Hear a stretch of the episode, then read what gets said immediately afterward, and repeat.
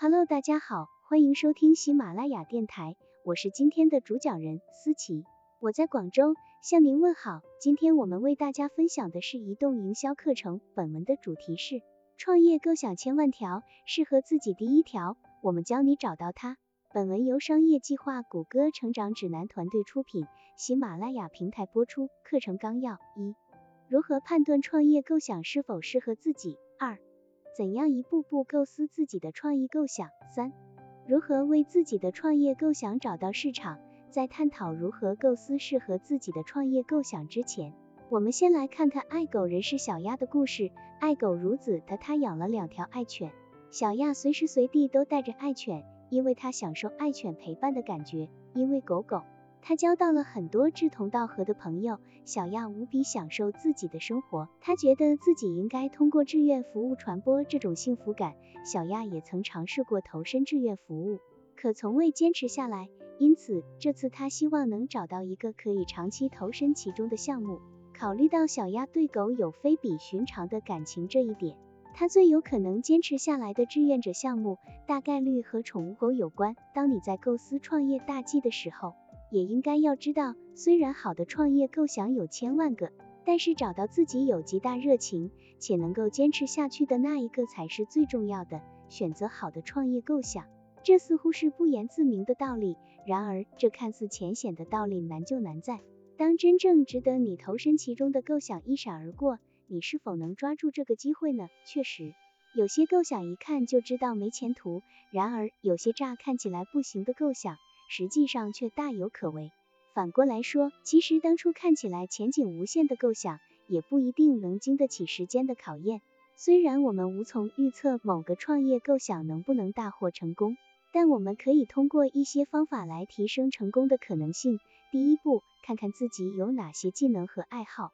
想想自己拥有哪些具体的技能，比如修车，还有适用范围广泛的技能，比如我是一名优秀的项目经理。这个过程主要是为了评估自己在哪些领域知识储备丰富，以及如何把这些知识应用到可能想到的创业构想中，然后认真思考自己热衷于什么。这一点很重要，因为这份热衷能帮你撑过创业伊始的艰难困阻。想象一下。自己明明讨厌咖啡，却不得不整天试饮自家咖啡店的咖啡，那会是什么滋味？重点内容看完了内在条件，也不要忘了考察外部环境，研究糟的世界、你的工作、日常生活、爱好等等，想想看自己遇到的哪些问题是仍待解决的。以小鸭为例，它可能住在缺少好的兽医诊所来为爱犬提供护理服务的地方，现在。想一想，你如何将你技能的兴趣爱好相契合，解决你发现的问题。假设小鸭非常擅长编程和软件，我们已经知道它对狗狗兴趣十足。现在在它住的地方找不到经验丰富的兽医，因此它可以制作一个网站或应用，帮助宠物的主人们在线向兽医求助。这个创业构想对于小鸭来说是个不错的选择。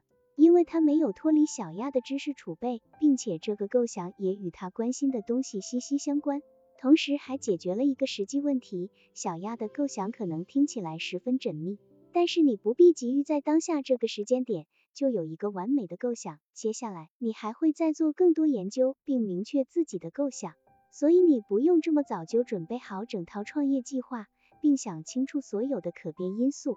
如果你对自己当下的构想存有疑惑和顾虑，也完全正常。眼下，你只需要评估自己的疑惑是否能够得到解决，或者思考自己对创业构想的评价是否应该从还不错降级到不值得我费功夫。有了构想以后，要确保自己的构想有市场。你的构想固然能解决你的问题，可其他人也有同样的困扰吗？Google 围绕你的创业构想罗列一些关键字。然后在搜索引擎上搜一搜，你搜出了什么结果？搜到了其他公司，还是电商网站上出售的商品？有多少类似的产品？销量如何？在搜索结果中找找有没有帖子里面讲到他们需要你创业构想所提出的解决方案。他们有提到一些现有的商品或是服务可以供你改进吗？接下来。把关键字输入 Google 趋势等在线工具中，看看关键字的搜索频率、搜索者所在的位置，他们还搜索了哪些词，以及他们的搜索是分布在全年的各个时段，还是说只是一时的热度？最后，在社交媒体上搜索这些关键字，如果搜到一些公司，看看有多少人关注了他们，他们互动多吗？你能从客户的评论中看出什么？如果其他公司先你一步践行了同样的构想，这也并不意味着你的创意就此夭折。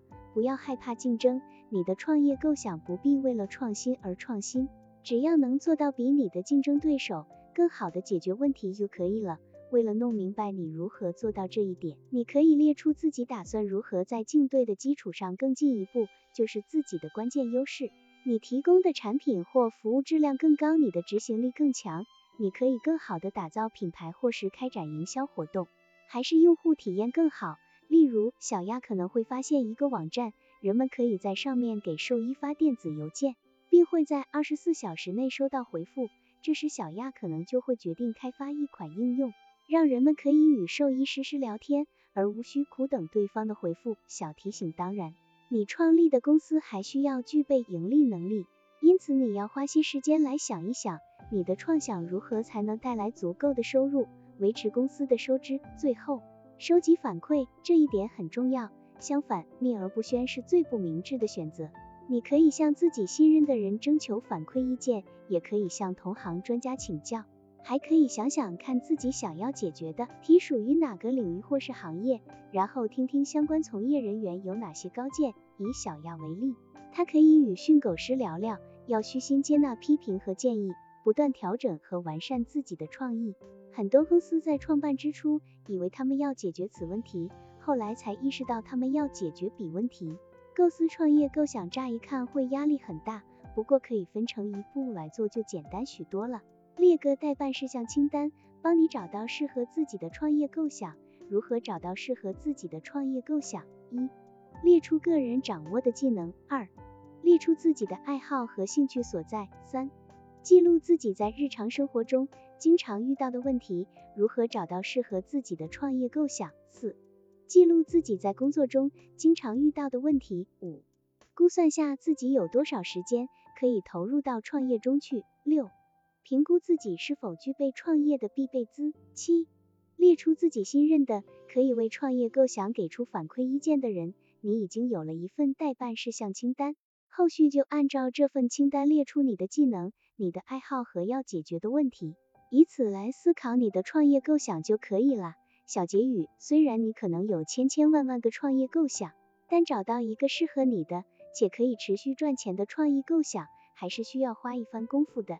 快来跟着我们的清单一步步做，找到适合自己的创业构想吧，你一定可以的。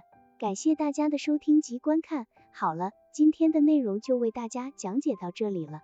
欢迎各位收听喜马拉雅平台，以及多多支持思琪呀，下期的内容更精彩，期待我们下期再见吧。